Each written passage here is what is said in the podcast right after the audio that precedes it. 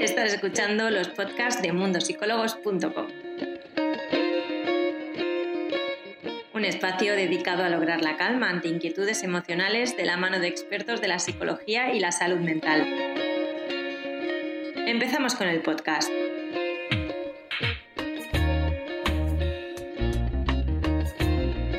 Bienvenidos a todos, yo soy Irene Muñoz, la Community Manager de Mundo Psicólogos España. Hoy en el Día contra la Violencia de Género vamos a hablar sobre ello, vamos a hablar sobre violencia de género con la psicóloga Laura Portancasa y con Rocío, testimonio de violencia de género. Quizá la conozcáis por su Instagram, Woman World.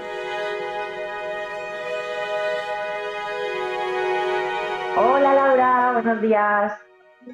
¿Qué tal? Muy bien, ¿y tú? ¿Me ves? ¿Me escucha bien? Sí, perfecto. Hola, Rocío. Buenos días. Buenos días a las dos. Bueno, encantada de teneros a las dos por aquí, más en un día como hoy, que creo que es muy importante dar visibilidad a todas estas cosas que a día de hoy siguen ocurriendo. Así es, desgraciadamente.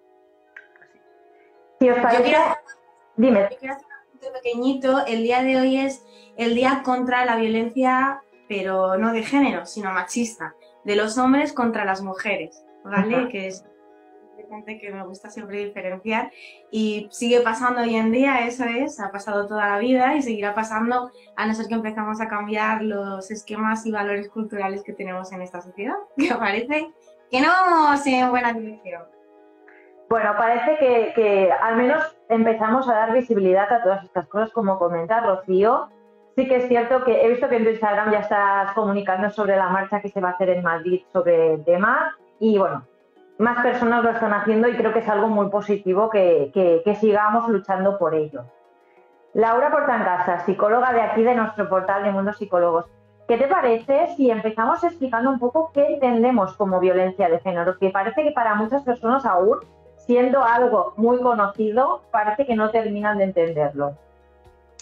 Bueno, es normal que no se termine de entender porque abarca muchas cosas, además es un término que es activo, es vivo, es decir, va cambiando y se tiene que adaptar a la situación, a las circunstancias, porque implica muchos matices, ¿no? Entonces, yo para intentar explicarlo de forma muy sencilla, ¿no? Y que todo el mundo más o menos lo entienda, lo, lo resumiría en la violencia es un medio para conseguir un fin hacia algo, bueno, hacia algo determinado, efectivamente, ¿no? Entonces, la violencia que se puede manifestar de muchísimas maneras, ¿no? Tanto física, verbal, psicológica, ¿no? Por mencionar las principales, es el medio que se utiliza para el fin de dominar, someter, ejercer control, posicionar en un sitio a una determinada persona y en otro a otra, hacia las mujeres en concreto por el hecho de ser mujeres, ¿no? Violencia medio, fin dominar a mujer por el hecho de ser mujer. Creo que eh, lo he resumido todo lo que he podido, he simplificado muchísimo. Ahora ya teniendo en cuenta esto, se entiende que hay muchos matices, muchos tipos y muchas formas de ejercer la violencia y que al final la base por la que nos tenemos que guiar es me estoy sintiendo sometida, rebajada, reducida, eh, dominada de algún tipo de forma y esto tiene, implica mi condición de ser mujer. Claro, también podemos hablar de violencia eh, infantil, de muchos tipos de violencia, ¿no? Pero centrándonos en por el hecho de ser mujer. Claro. Eh, ¿Hasta qué punto puede afectar la violencia de forma psicológica? Bueno, pues hacia muchos puntos, ¿no? No es lo mismo abordarlo desde el eh, momento donde tú ya estás, sin, o sea, tú estás en ese momento siendo víctima de violencia, a cuando ya lo has sido y ahora estás viviendo las secuelas, ¿no? El pozo que deja el haber, vivido esa situación. Pero en cualquier caso, eh, lo, que, lo que ocurre, ¿no? Cuando eres víctima de violencia de género es, eh, por supuesto, que la autoestima se mina completamente. Tú piensas que las personas que están viviendo esa situación viven constantemente siendo cuestionadas, cuestionadas dudando de sí mismas hasta que llega un punto en el que tu identidad no, no la reconoces, no sabes quién eres. Entonces, eh, ya estás tan cuestionada que directamente tu autoestima ahí mmm, no se ha deteriorado muchísimo. Encima luego viene la otra parte, que es cómo he podido estar en esta situación, me culpabilizo, cómo he podido vivir esto, por lo tanto me siento que no soy una persona capaz de cuidar de mí misma, eh, no tengo recursos para ello porque he vivido esta situación. Entonces, encima de ser víctima de la situación, también te culpabilizas a ti misma por el hecho de haber vivido, eh, haberlo vivido. Otra, otro factor importante es el aislamiento social, porque como es un tema muy complicado de entender o que la gente todavía no está suficientemente educada, ¿no? La sociedad como para entender realmente lo que implica, no es fácil recibir el apoyo de nuestro entorno que realmente requiere la, la situación. Em, bueno, eh, la vergüenza también es otra cosa que hay que trabajar y tener en cuenta, ¿no? Porque es como que va un poco de la mano con la culpabilización. Como crees que es una cosa que tiene que ver contigo, o, algo que, bueno, que te ha pasado a ti y cómo has podido estar en esta situación. Eh, también te da vergüenza el, el, hecho de haberlo vivido y también está relacionado con la autoestima. No me quiero enrollar mucho más, pero creo que esas serían las grandes secuelas, ¿no? Aparte del trauma que, que deja, por supuesto. Claro, es que es cierto que muchos de nosotros conocemos qué es la violencia de género, sobre todo contra la mujer, pero muchas veces nos ocurre a nosotras y no somos conscientes de que nos está pasando a nosotras. Es decir, luchamos contra ello, eh, estamos como muy concienciados con, con, esto, pero cuando nos pasa, a veces decimos, bueno, es que esa persona es así o ya pasará. A veces incluso lo llegamos a justificar. Entonces, hoy tenemos una persona que creo que nos va a explicar de primera mano eh, un poco el tema de la violencia de, de género porque ha sido víctima de ello. Rocío, creo que te podría presentar de mil maneras porque haces mil cosas, pero, pero en el tema que estamos hoy te voy a presentar como víctima de violencia de género. ¿Qué te ha ocurrido? Correcto. No se utiliza el término víctima, nosotras no somos víctimas, no somos vivientes de violencia de género. Y bueno, yo sí me voy a presentar a mí misma, ya que estoy aquí callada. Venga, preséntate a ti misma. Me conocen por aquí. Eh, yo soy Woman World, se me conoce como Woman World. En 2011 creé mi propio medio de comunicación online internacional, me dedico a viajar por el mundo, soy solo traveler, hago reportajes de viajes y eso significa que estoy muy acostumbrada a salir de mi zona de confort. También he sido reportera en pasarela internacional de moda, siendo una de las muy poquitas mujeres que hay un pool de fotógrafos, éramos cinco mujeres en 70 hombres. También hablaré de la discriminación por género en, este, en el sector laboral, que también es violencia. Y es importante la fecha en la que nace Woman Work, que es lo que determina todo mi camino posterior y en el que me rehago a mí misma, porque yo sufrí eh, violencia machista por parte de, mi, de una expareja en 2010. Entonces, es muy importante el visibilizar a través de mis plataformas, desde la revista, el canal de YouTube, que son todos los viajes que hago por el mundo sola, demostrando que podemos hacer todo lo que queramos. Y después, en 2015, que ya nace Instagram, mi trabajo es visibilizar el poder que tenemos y de lo que somos capaces y de la voz que tenemos y enseñar o cultivar o por lo menos inspirar a todas las personas que me siguen en que sois capaces y tenéis esa fuerza y podéis hacer todo lo que queráis. Y esa es una parte de cultura muy, muy importante, sobre todo para personas que son supervivientes. Por eso para mí el lenguaje es tan importante, porque hay gente que le quiere quitar valor al lenguaje, pero a través del lenguaje creamos pensamientos y a través de los pensamientos creamos acciones. Si hablas mal, piensas mal y actúas mal, por lo tanto, conviertes a las personas en víctimas, conviertes a las personas en eh, culpables cuando no es así. Entonces, para mí es muy importante esto. Yo soy periodista y soy reportera y por eso el lenguaje es mi base. Me llamo Woman Word porque soy una mujer que utiliza la palabra como medio y ahí nace todo. Bueno, esta es mi presentación. Y ahora, ¿cuál era la pregunta? Sí, soy superviviente. Sufrí, sufrí violencia de género en 2010 eh, por supuesto, en esa época no estaba tan visibilizado como está ahora, no había tanta cultura del maltrato, no había tanta cultura del gaslighting, del ghosting, de lo que es tolerable o no tolerable, de qué es una relación sana, no se hablaba de autoconcepto, eso era algo como de Jorge Bucay Pablo Coelho que no se tomaba en serio. Eh, bueno, eso es otro tema, ¿eh? estos, autores son otro tema. Y entonces es una época en la que yo llego a una relación eh, la cual culturalmente no, no en mi familia, gracias a, la vida, mi familia es bastante feminista, eh, a pesar de que mis padres son mayores y no han tenido ese concepto de feminismo que tenemos ahora, aunque incluso en siglo XXI feminismo sigue siendo una palabra rechazada, cuando todos deberíamos ser feminismo porque el feminismo es la igualdad sin género, ¿no? Empezamos por ahí. Eh, yo llego a esta relación, una persona pues lo que son los ciclos del maltrato, que creo que se deberían dar en el colegio, eh, todo es muy bonito, yo venía con las ciertas lagunas de autoestima, de no sé qué quiero hacer con mi vida, esta no es la vida que quiero, y aparece esta persona que, uy, es maravillosa, llena todos esos huecos, el príncipe azul de Disney, que parece muy manido, pero es verdad, te educan culturalmente, indirectamente y subconscientemente, sin que tú seas consciente de que eso está en tu cabeza, y menos una persona como yo, que eh, llegará alguien que te tenderá la mano, te salvará y hará que tu vida sea perfecta. Eso es mentira, es una falacia. Tu vida la haces perfecta tú y eso era una base de conocimiento que yo no tenía.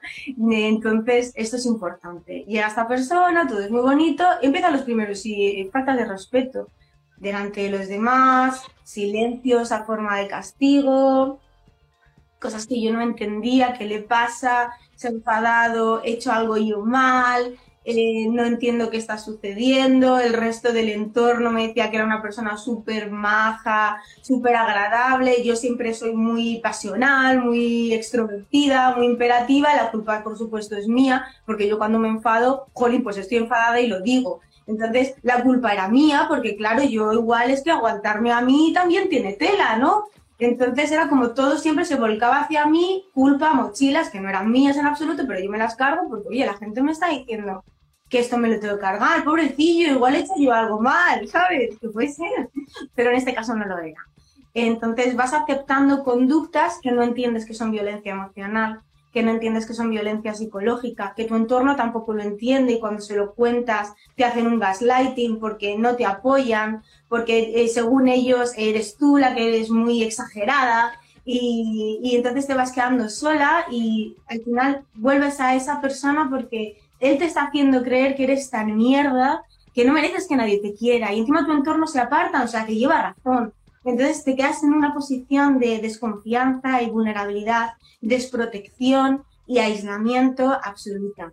Es importante hacer aquí un inciso que para mí fue un punto clave en eh, no entender qué estaba viviendo. Nos venden incluso hoy en día que la violencia de género le pasa a gente sin recursos, sin formación o a mujeres mayores. Esto no es correcto, ¿vale? Yo tengo eh, siete titulaciones, hablo cuatro idiomas, viajo por el mundo. Era esta persona era la misma persona antes de vivir maltrato, durante el maltrato y después.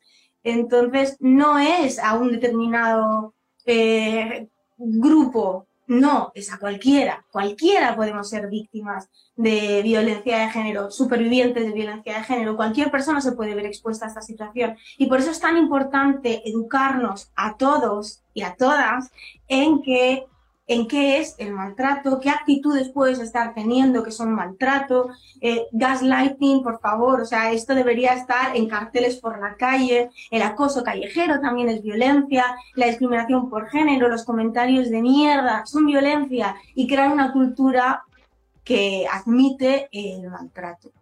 Eh, entonces, bueno, pues fue una situación muy dura, muy difícil llegó un punto eh, en el que yo decidí que ya no quería seguir viviendo así, que esa no era yo, que estaba anulada por todas partes. Siempre hay una llama interna que te dice, esto no es, esto no es. Entonces yo dije que eso no era y eh, ya había habido empujones y tal, nunca había habido más de eso. Em, fui a dejarle, eh, a romper con él y cuando me estaba yendo de su casa llegó el primer golpe, me dio un puñetazo por la espalda, en la nuca eh, me movió todas las vértebras, eh, tenía una recuperación muy lenta de esto.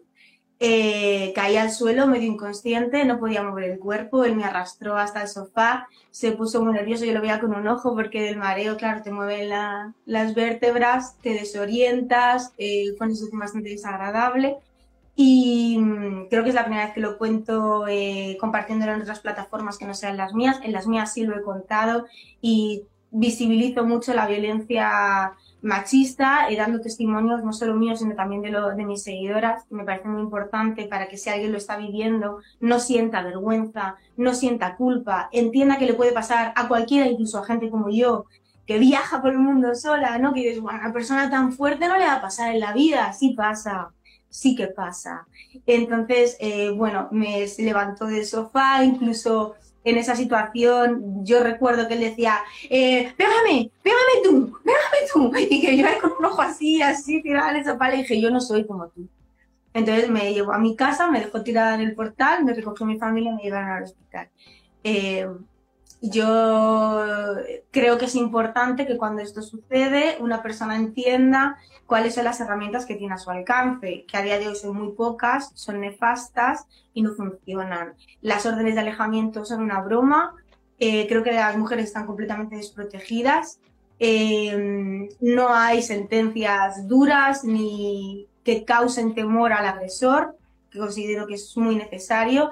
Hay mucha culpa, hay mucha vergüenza en hablar de tu maltrato y en, por supuesto, eh, una desprotección absoluta a la hora de ir a denunciar en la policía o en servicios médicos, siempre te van a culpar a ti. Espero que haya algún profesional que no sea así. Lamentablemente, la vasta mayoría, como podemos estar viendo ahora con el caso de, de la violencia por sometimiento químico, eh, no es así, te van a acusar a ti. Entonces, ese, la hora de dar ese paso es muy dura. Eh, había un programa contra, para ayudar a las supervivientes de violencia de género en mi localidad, que bueno, pues me puse en contacto con psicólogos y tal. Eh, afortunadamente cuando yo llegué a, ya había pasado todo, eh, cuando yo llego a esa situación, a enfrentarme con profesionales, yo tengo muy claro lo que me ha pasado, yo estoy muy convencida de quién soy, lo que quiero hacer y cómo lo quiero hacer, entonces mi recuperación gracias a eso es muy rápida, eh, me crea una conciencia muy fuerte de la falta de información que hay, soy periodista, entonces eh, la desinformación me pone muy nerviosa, creo que los medios de comunicación, y por eso formé el mío propio, estamos para dar cultura y aportar valor, subir el nivel cultural de las personas y educacional que nos leen o nos siguen. Entonces por eso formé el mío propio, porque estaba un poco harta de que me cortaran las manos, como decimos los periodistas, cuando no lo dejan publicar con veracidad.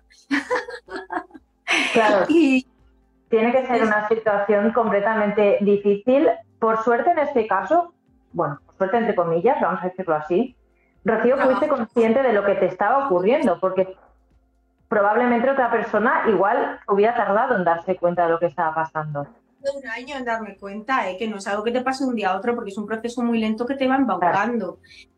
Gracias a todo esto, eh, a vivir todo esto y a ponerme en contacto con estas personas, entro a trabajar como voluntaria en la red de seguridad.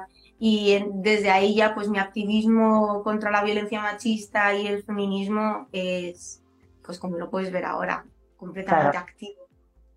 Claro, casos como el tuyo, Rocío, nos están llegando. De hecho, una, una persona nos dice, me siento totalmente identificada. Después de 20 años logré disolver esa relación y legalmente no hay ayuda, entiendo. Entonces, claro, Laura, desde, desde tu punto de vista profesional, ¿cuál es el proceso que hacéis cuando una persona vive un caso como el que nos ha expuesto Rocío?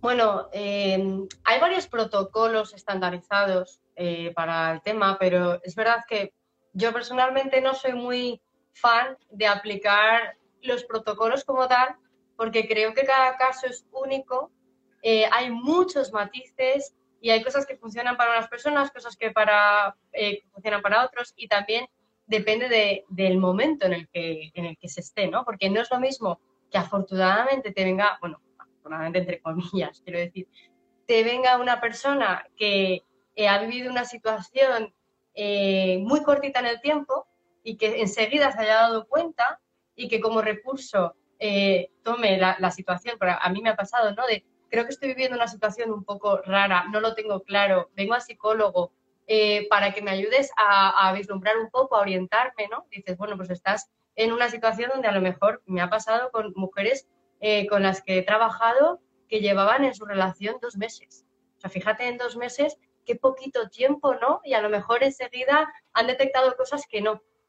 Entonces no es lo mismo trabajar desde ahí a trabajar con una persona que ha vivido esta situación durante 10 años, durante, yo qué sé, pues o dos años, o que está en proceso de terminar esa relación y ya está eh, queriendo salir, a eh, han pasado tres años desde que terminó esa relación y ha intentado seguir adelante y de repente pasan esos tres años y se da cuenta de que hay un montón de secuelas, de que le está afectando en sus relaciones futuras, en su día a día, en su vida, y, y, ha sido una súper superviviente, ¿no? Que es, que es, como yo lo llamo, de, eh, ha, conseguido sanarse o recuperarse por sí misma en gran parte, pero hay muchas cosas que, que, es, que está bloqueada. ¿Y qué me pasa, no? Entonces, ya exponiendo un poco eh, un, un, abanico grande de situaciones, eh, sí que hay ciertas cosas comunes que hay que trabajar, que en parte es la identidad de, la mujer, la identificación que tiene de sí misma, qué recursos eh, cree que tiene, eh, conectar con esa parte, eh, revisar un poco qué tipo de creencias tiene con respecto a lo que es una relación, lo que no, ¿no? fomentar esa, esa parte de educación. Y aunque tú puedas tener una educación intelectualmente o teóricamente muy sólida, muy, muy contundente, luego está la parte emocional inconsciente. Entonces tú puedes tener ciertas creencias eh, inconscientes muy arraigadas que vienen por la sociedad, vienen también en parte por la familia, porque hay que revisar un poco qué tipo de patrones hay en la familia y hay que hacer un trabajo fuerte por luchar contra ciertas creencias que tú crees que no tienes, pero que luego resulta que sí que tienes. Entonces está muy bien esa parte teórica, educacional, pero luego hay que hacer hincapié en esa parte más eh, eh, inconsciente, por así decirlo.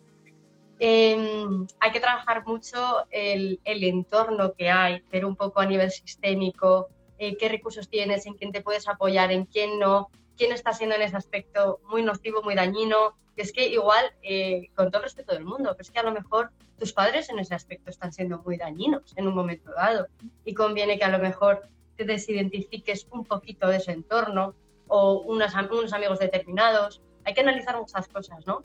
Luego también el trabajar esa culpabilidad, esa vergüenza, el, que tú te pienses, pero ¿cómo he podido yo llegar a esta situación? ¿no? Porque esto lo comentaba Rocío y me ha encantado que lo diga, yo siempre hago hincapié en, es que no existe un patrón de perfil de mujer maltratada. Es que absolutamente todas, todas nos podemos encontrar ahí perfectamente en la situación y no darnos cuenta y no identificarlo, ¿no? Entonces, no es una cuestión de, no, son mujeres sumisas, son mujeres débiles, son mujeres... No, no, es mentira completamente. Es que eh, mujeres con carácter, mujeres con una autoestima por las nubes, mujeres fuertes, empoderadas, también viven esa situación. Porque eh, es, es, lo que estábamos comentando, ¿no? Es que no es el, no, claro, si le dan un tortazo y no se va, pues qué tonta, pues no te dan a tortazo es que te estás tomando la primera cerveza, ahora soy recién encantada y te enchufas, pues dices, uy, pues aquí no es. Pero es que no es así. Pero es que si fuese tan fácil, pues todo el mundo no sabe que no está bien que te insulten, no está bien que te peguen, no está bien que te controlen cómo vistes, no está bien que miren tus redes sociales. Claro, si se quedase en eso, si fuese tan fácil, pues no, no habría eh, mujeres que viven esta situación. hay que ver muchísimo más allá y trabajar esa, esa culpabilidad que está muy enraizada ¿no? con tu identidad y esa vergüenza. Y luego más adelante, eh, pero ya yo diría en una última fase de tratamiento, el ver el cómo te enfocas tú, desde dónde estás posicionándote o estás en futuras y próximas relaciones, porque obviamente eso deja heridas y hace daño. Y luego también estás hipersensibilizada y luego estás muy a la defensiva, es que es normal. Luego incluso a veces hay un efecto rebote de eres tú la que te conviertes un poco en, yo lo llamo un poco en el león, claro, tú has sacado las garras para defenderte y luego estás un poco, puede ocurrir, entonces eso también hay que trabajarlo, hay que verlo, ¿no? El, desde dónde conectas ahora en las relaciones, desde qué sitio, si hay violencia o no en tus futuras relaciones. Claro, es que es complicado pasar por una situación así, ya sea por el tiempo que sea de relación al final, cuando a una persona le ocurre algo así, es algo que te llevas contigo y que es complicado lidiar con ello. Entonces, Rocío, sé que has vivido otras situaciones, aparte de con tu expareja, por ejemplo, acoso callejero, incluso te drogaron sin tu permiso. No sé si nos puedes hablar un poco más de esto. Sí, eh, sí, yo creo que todas las mujeres vivimos muchos tipos de violencia todo el rato y me sorprende mucho que todavía a día de hoy hay gente que diga, no, no, a mí nunca me ha pasado, no es verdad, no lo identifica, pero pasarte cielo, lamentablemente, ¿qué ha pasado? Vas por la calle, que alguien te diga cosas, que te sigan, eso es violencia, eso es violencia, eso, bueno, nos pasa eh, todo el rato. El otro día fui a cogerle el coche, vino un señor y se sacó el pene y me lo enseñó, pues muy bien, gracias. No hay necesidad. Entonces, yo porque yo no tengo herramientas para cortar a ese señor de raíz o ir en el metro, esto no lo hemos vivido todas también, eh, bueno, el miedo de por la calle, las llaves, no sé qué, eso todas. Aunque las niñas dicen que no, venir corriendo, mirando para atrás, hablando con tu amiga, por si acaso. Ir en el metro, que un señor haga, ¿cómo se llama? El spreading, ese que te se abren las piernas así, así y le dices, perdone, ¿puede cerrar las piernas? Además, yo no tengo voz muy alta porque él tiene la desfachatez de despatarrarse y anularme en una esquinita como si yo no estuviera ahí, que estoy segura de que si yo fuera un señor no se despatarraría así, además es que estoy segura al 100%, pues claro, perdone, ¿puedes cerrar las piernas? Es que yo también he pagado mi asiento. Bueno, y normalmente o les da vergüenza si identifican que algún hombre, no mujer, algún hombre les está mirando, cierran piernas o tal, o te responden con muchísima violencia. A mí me ha llegado a pasar que hasta incluso me levanten la mano. Y fue un día muy bonito, no por esto, sino por el hecho de que yo siempre que pasa eso, eh, le digo a las personas que lo sufren que intenten llamar la atención del entorno para no aislarse, no quedarse solas y más desprotegidas de lo que ya estamos, porque físicamente normalmente somos más pequeñitas. Entonces, eh, eh, físicamente o, eres muy, muy fuerte o tienes las de perder si te levantas la mano. Eh, que busquen apoyo fuera, aunque la gente no vaya a interactuar, pero sí que estás haciendo que esa persona, que normalmente la gente que hace violencia machista, eh, lo hace cuando nadie les ve. Entonces, si identifican que alguien les puede ver y juzgar, no lo van a hacer. O, o se van a cortar. Esto lamentablemente es así de triste. Eh, siempre insto a la gente del entorno, sobre todo a los hombres, que si ven esto actúen, porque un machista o alguien que actúa con estas técnicas va a reaccionar eh, de manera más positiva si es un hombre el que le recrimina a que si es una mujer. Lamentablemente también hay machismo en el entendimiento de lo que está bien y está mal. ¿Vale? Entonces, bueno, este día que os contaba, es que yo me enrollo mucho, este día que os contaba en el metro, pasó esto con este señor, yo me levanté, él me persiguió, me alzó la mano, esto con el vagón llegó decente, la gente mirando al suelo. Y cuando yo ya empecé a exponer muy alto qué me estaba pasando, un grupo de mujeres, cada una de sus sitios, se levantó y me hizo un círculo, dejándole a él fuera. Y cuando ella vio a siete tías como leonas contra él, ya se cayó y se bajó en la siguiente estación. Pero ningún hombre de todo el vagón, y había muchos, levantó ni la cabeza. Eso es vergonzoso y eso es falta de cultura. Porque no hay que educar en, hey, ten cuidado, no te violen, no te vistas así, ten cuidado por la calle. No, hay que educarles a ellos en que no maltraten, en que no violen y a nosotras también en que son conductas tóxicas, no solo para no vivirlas, sino tampoco para no ejercerlas, como tú estás diciendo muy bien, porque es verdad que se puede dar el contrapunto cuando llegas a un punto eh, tan devastador como este. Eh, lo de sometimiento químico me pasó en, en Praga, viajando por Praga, grabando en Praga eh, fuimos, ahí estaba, era todavía pequeña, estaba en la universidad, o sea que te hablo de hace muchos años. Bueno, no tanto, ¿eh? no era algo normal. Entonces, si a día de hoy, míralo cómo están las noticias burbujeantes, no se entiende que no sea culpa tuya, que no eres una borracha y que no te han violado por ser una borracha, sino que te han drogado para violarte y no es culpa tuya, sino de esa persona enferma, eh, ahí, imagínate hace 15 mm, años, yo era una alcohólica, ¿qué te ha pasado para quedarte en coma etílico? Eh, porque es que ni siquiera se sabía analizar las sustancias. Eh, yo no, no bebo, pues estaba muy cansada en esa fiesta, tenía mucha sed, mucho calor y pedía, pedí que me dieran algo de beber. Me pasaron un vaso que tenía Coca-Cola. Entonces yo lo probé y me, me supo a ron y dije, ay no, que yo no quiero. Solo con eso yo me quedé medio inconsciente y yo sobreviví a esto y no me pasó absolutamente nada porque mis amigos me vieron que yo no me, estaba muy mala, me mareaba, me caía en el suelo, se me iba la cabeza, Rocío, ¿qué te ha pasado? Si no has bebido nada. Me cogieron en brazos, empecé a vomitar, a vomitar, a vomitar y, me, tuvieron que ingresar al hospital. Eh, fue una experiencia horrorosa. Yo no entendía en absoluto qué me había pasado, qué había hecho yo mal, cómo había caído ahí, había vivido yo sin darme cuenta. Yo no entendía nada de lo que me estaba pasando y no tenía respuestas fuera. Y cuando me dijeron, igual tan drogado, fue como, dices, a mí no me puede pasar eso, yo soy súper inteligente, ¿cómo me va a pasar eso a mí? ¿Entiendes? Entonces es una de vergüenza, de culpa, de ni siquiera lo he contado hasta hace poco, porque yo seguía sin entender qué me había sucedido y cómo me había podido pasar eso a mí. Al final siempre la culpa es para nosotras y no es así. fue culpa de un mierda que intentó hacer algo, un delito, intentó cometer delito, algo ilegal, irreprochable que no se puede hacer. Claro, y, es que por suerte tuviste a tus amigos que estaban allí ayudándote al verte en esa situación. Y por suerte que a ellos no les drogaron, como los de insomnia, que también drogan a los amigos para tirarles fuera mientras violan a las personas que van a su local. Claro. Laura, ¿tú ¿por qué piensas que, una, que, promueve a una persona a querer drogar a otra? Porque ¿qué pensamiento tiene que tener esta persona para llegar a hacer eso? Pues es que eh, la gracia está en vincular este tipo de conductas con personas psicópatas, con problemas mentales, eh, eh, malas, y no, en realidad no. O sea, es que en realidad mm, lo podría hacer prácticamente cualquiera que esté en un entorno y en un contexto donde ciertas cosas se entiendan como una broma, como un, eh, yo qué sé, como una broma entre amigos, un juego, una gamberrada. Es el, problema es ese, ¿no? El empezar a malinterpretar o a distorsionar un poco ciertas cosas que jamás deberían de ser tolerables, ¿no?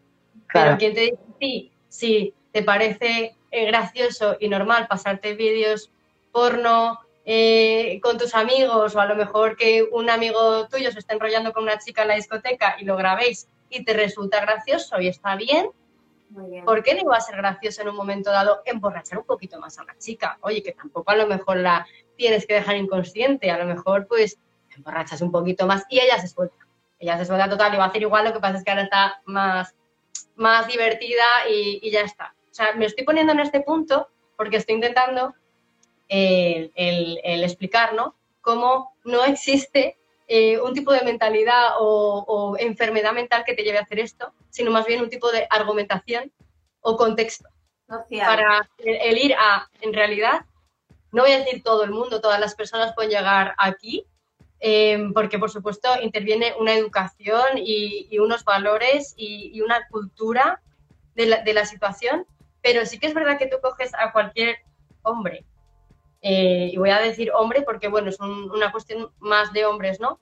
Le metes en un contexto determinado, eh, con una educación determinada, y aunque sea el hombre más bueno del mundo, de repente se puede ver haciendo cosas que, en otro, que, con otra educación jamás eh, vería, ¿no? O sea, no es una cuestión de un trastorno mental, sino de un contexto que fomente.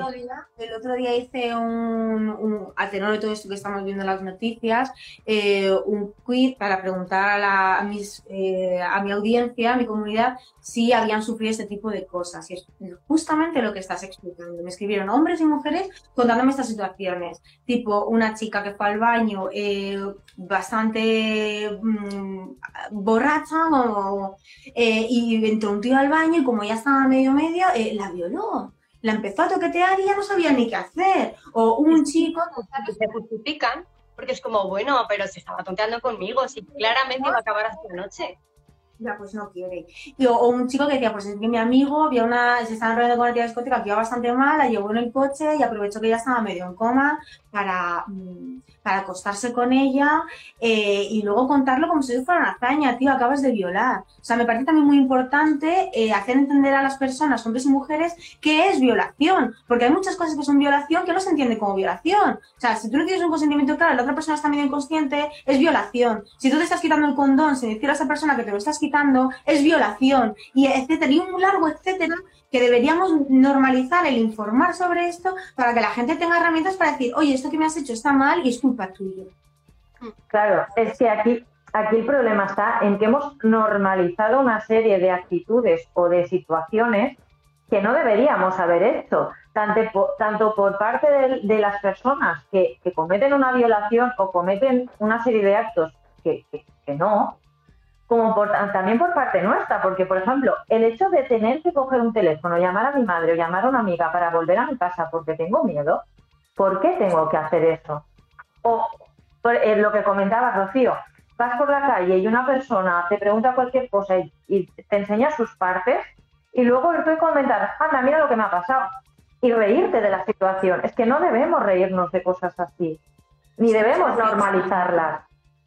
Exacto. y nosotras mismas que también somos las primeras que hemos contribuido, yo creo que debido un poco también a la educación que hemos recibido, a ciertas cosas que nos, que nos perjudican mucho a las mujeres, ¿no? Lo de, y que yo levanto la mano porque he sido la primera, ¿no? En un momento dado, de, es que esa es una guarra, ¿perdona? ¿Cómo que una guarra o, o tú crees que estás haciendo un favor? a alguien, a, a, a, a, ti te estás haciendo un favor, ¿no? Con ese tipo de cosas. ¿O cómo vas a ir así vestida? Eh, no, no vayas así vestida, no te expongas de esa manera. Que por un lado lo entiendo, ¿no? Porque es como, bueno, claro, quieres protegerte, pero, pero estás también formando parte de eso, ¿no? Es claro.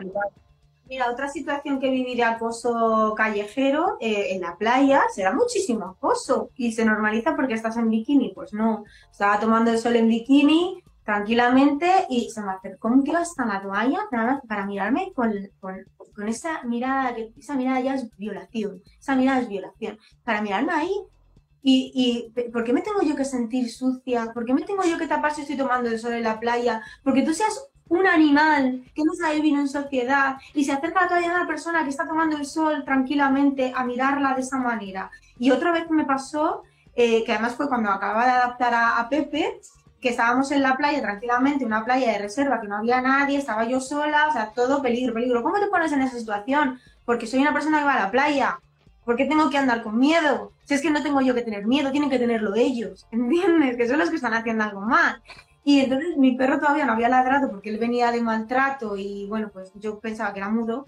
Y de repente se puso como un loco, empezó a ladrar y de estar a mi lado se fue corriendo y yo no sabía dónde iba. Levanté la cabeza y vi que se estaba tirando al cuello de un señor. Y yo, ¿qué hace? Mi perro está loco, está un perro loco. Y ya me fijé y es que el señor no estaba paseando por la playa, estaba delante de mí, me estaba mirando, se había sacado el pene y se estaba masturbando. Y mi perro, que es un perro, entendió que ahí algo no iba bien y se fue por él porque vio que su madre, que soy yo, estaba en peligro. O sea, si hasta un perro entiende que eso está mal y reacciona, ¿cómo es posible que ese gordo no entienda que eso no se hace?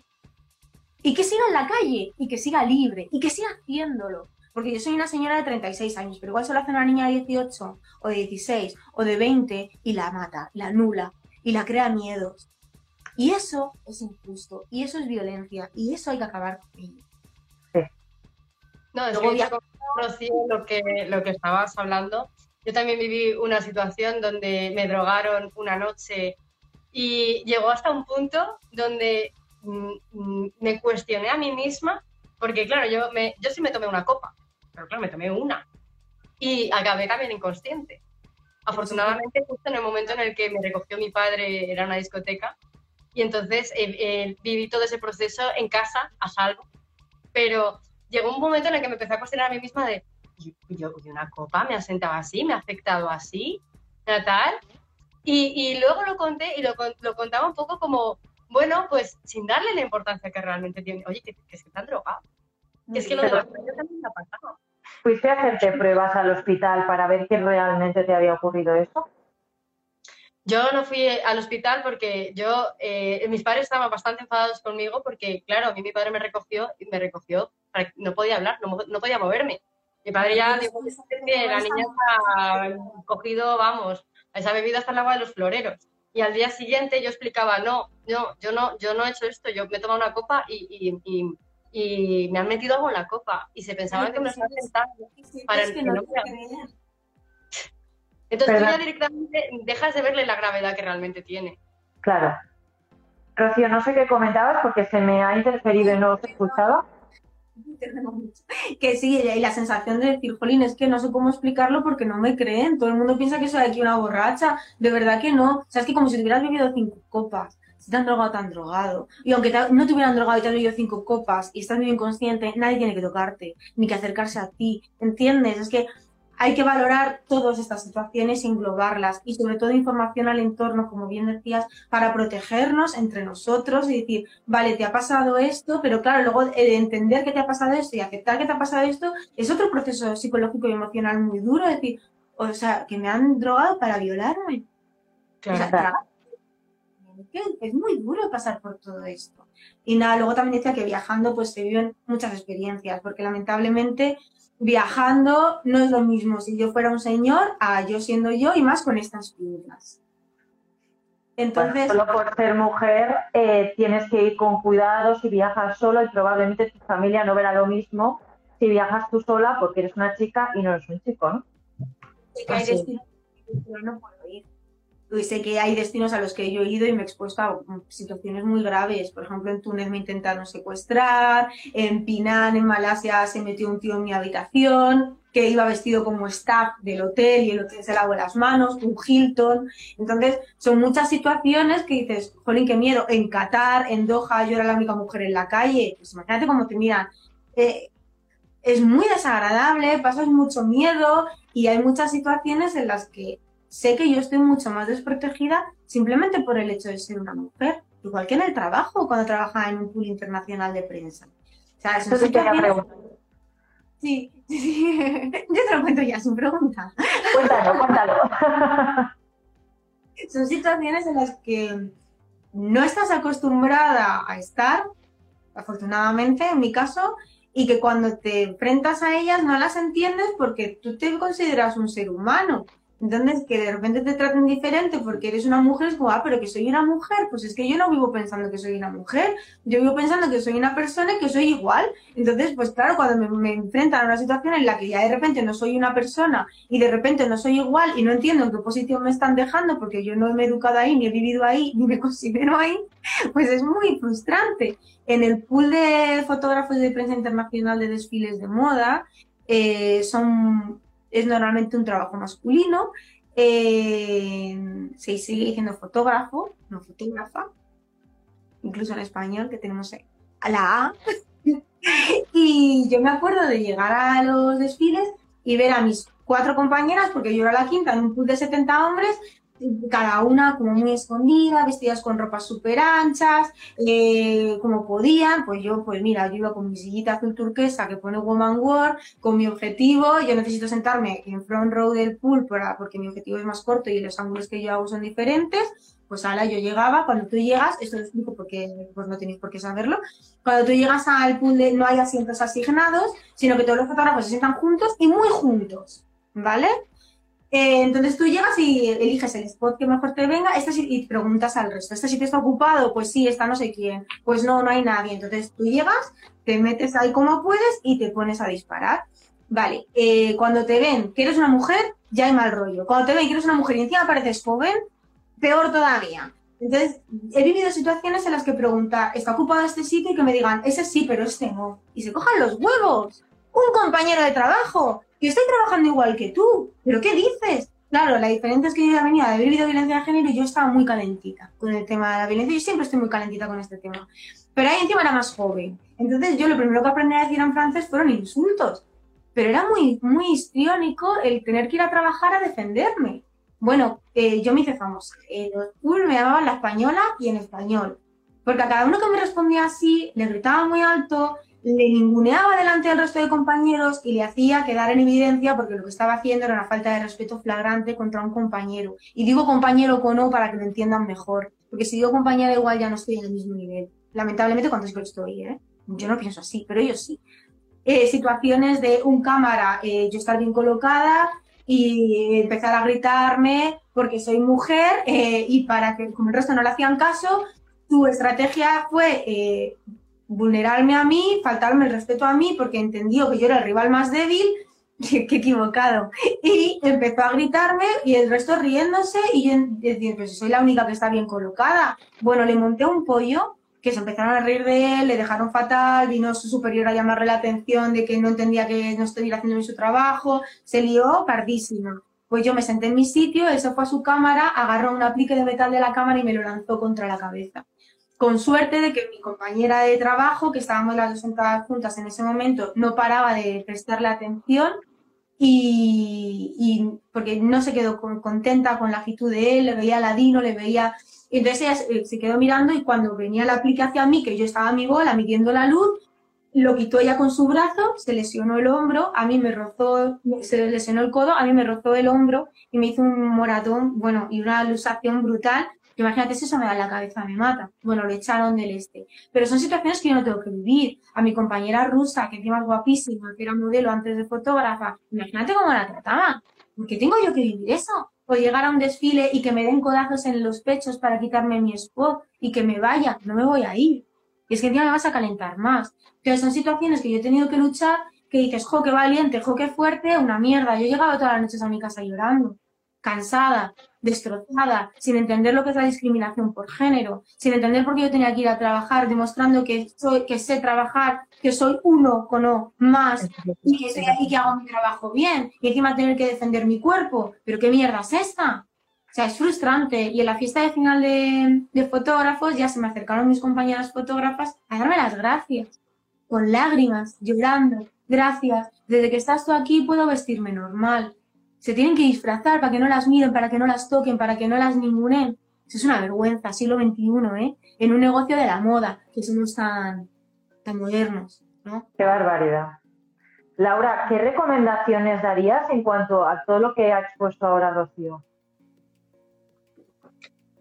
Pues eh, desafortunadamente no tengo muchas recomendaciones que dar en sí a, las mujeres que viven estas situaciones porque es que no son ellas las que deberían de cambiar conductas, actitudes, eh, eh, cosas, ¿no? Para que la situación cambie.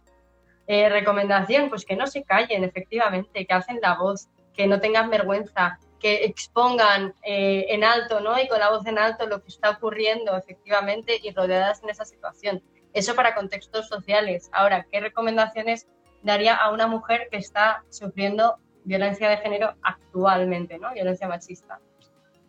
Eh, pues mm, yo empezaría por intentar contárselo a alguna persona de tu entorno que sientas que te va a entender, que te va a apoyar, que puede ser una pequeña ancla de un tunelito, un puentecito para salir de la situación que escribas un diario emocional. Creo que parece eh, que no tiene mucho que ver, pero creo que en realidad sí, porque un diario emocional te permite elaborar pensamientos, te permite pensar por ti misma y, empezar a ver realmente lo que estás escribiendo, ¿no? Impide un poco ese sobrecuestionamiento que te están haciendo de ¿estoy loca?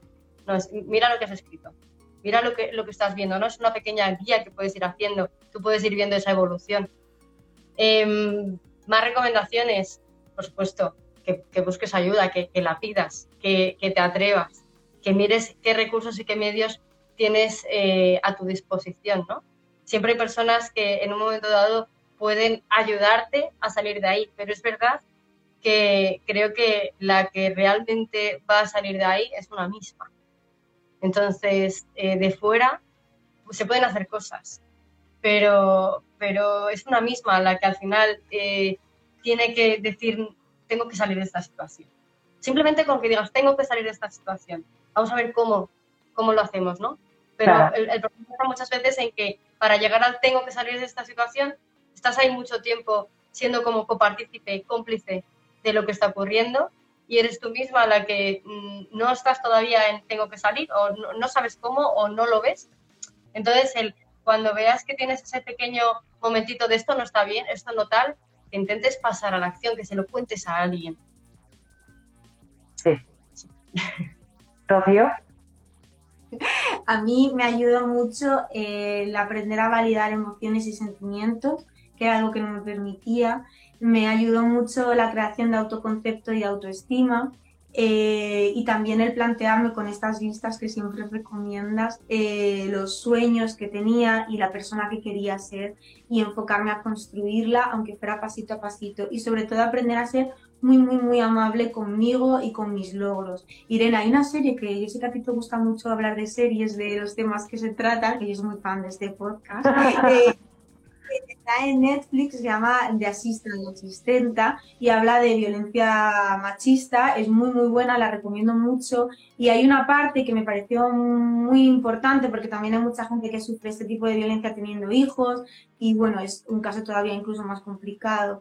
Eh, eh, la asistenta que la coge la casa de red de seguridad eh, le comenta que hay muchas recaídas y que hay veces que se necesitan hasta 7, 10 veces para conseguir dejar una relación de este tipo, cuando hablamos a nivel de relación emocional.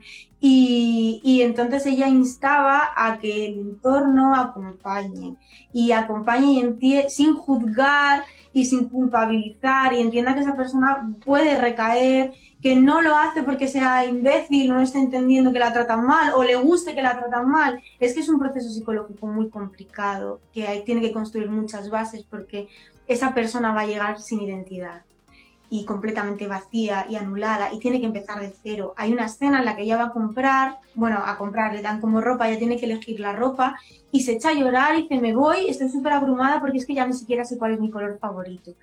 Ese es el nivel al que se llega. Entonces, hace falta mucha, mucha empatía y mucho cariño para las supervivientes de este tipo de violencia que somos todas. Por eso, por eso decía que ante esta situación que es tan, tan compleja y que cuesta tanto salir, por efectivamente, porque es que tu agresor también se convierte en ese momento en tu refugio. Entonces es muy complicado porque es como el único que te entiende que te protege, pues estás tan aislada ya que es una mezcolanza muy complicada, ¿no? Entonces, en esos pequeños momentos de un poquito más de fuerza o, de eh, algo, el, decir, bueno, aunque mañana lo vea completamente opuesto, pero ahora mismo me gustaría contárselo a mi amiga tal, pues hazlo, hazlo. Aunque sea un momentito que, digas, venga, sí, voy a pasar a, una mínima acción, ¿no? Pues sí. Pues Laura Portancasa, Rocío Woman Wolf, muchísimas gracias por haber compartido este ratito y sobre todo por, porque creo que este directo va a ser un pequeñito grano de arena en todo lo que aún podemos seguir haciendo, pero nunca está de más sumar para que todo esto cambie y dejemos de vivir situaciones como las que hoy ha contado Rocío y también has contado tú, Laura. Muchas gracias. Muchísimas gracias por estar en este podcast y con vosotras. Y gracias eh, también por compartir tu experiencia. Es importante visibilizar y perder el miedo muy brava. Gracias a, a Pierre Rocío porque me has inspirado un montón. No tenía pensado contarlo y me has eh, animado a ser valiente y también a compartir y, a, efectivamente, ¿no? La psicóloga que también tiene vergüenza de, las situaciones, pues efectivamente. Brava, pues, como bien habéis dicho, seamos valientes y empecemos a hablar, empecemos a compartir para desnormalizar todo esto que durante años hemos normalizado. Muchas gracias, chicas. Esperamos que el podcast de hoy te haya gustado. Recuerda que tienes todos estos temas disponibles en nuestro portal web, mundosicólogos.com. Además, puedes ver el vídeo al completo en nuestro Instagram TV en arroba mundosicólogos. Nos vemos en el siguiente podcast.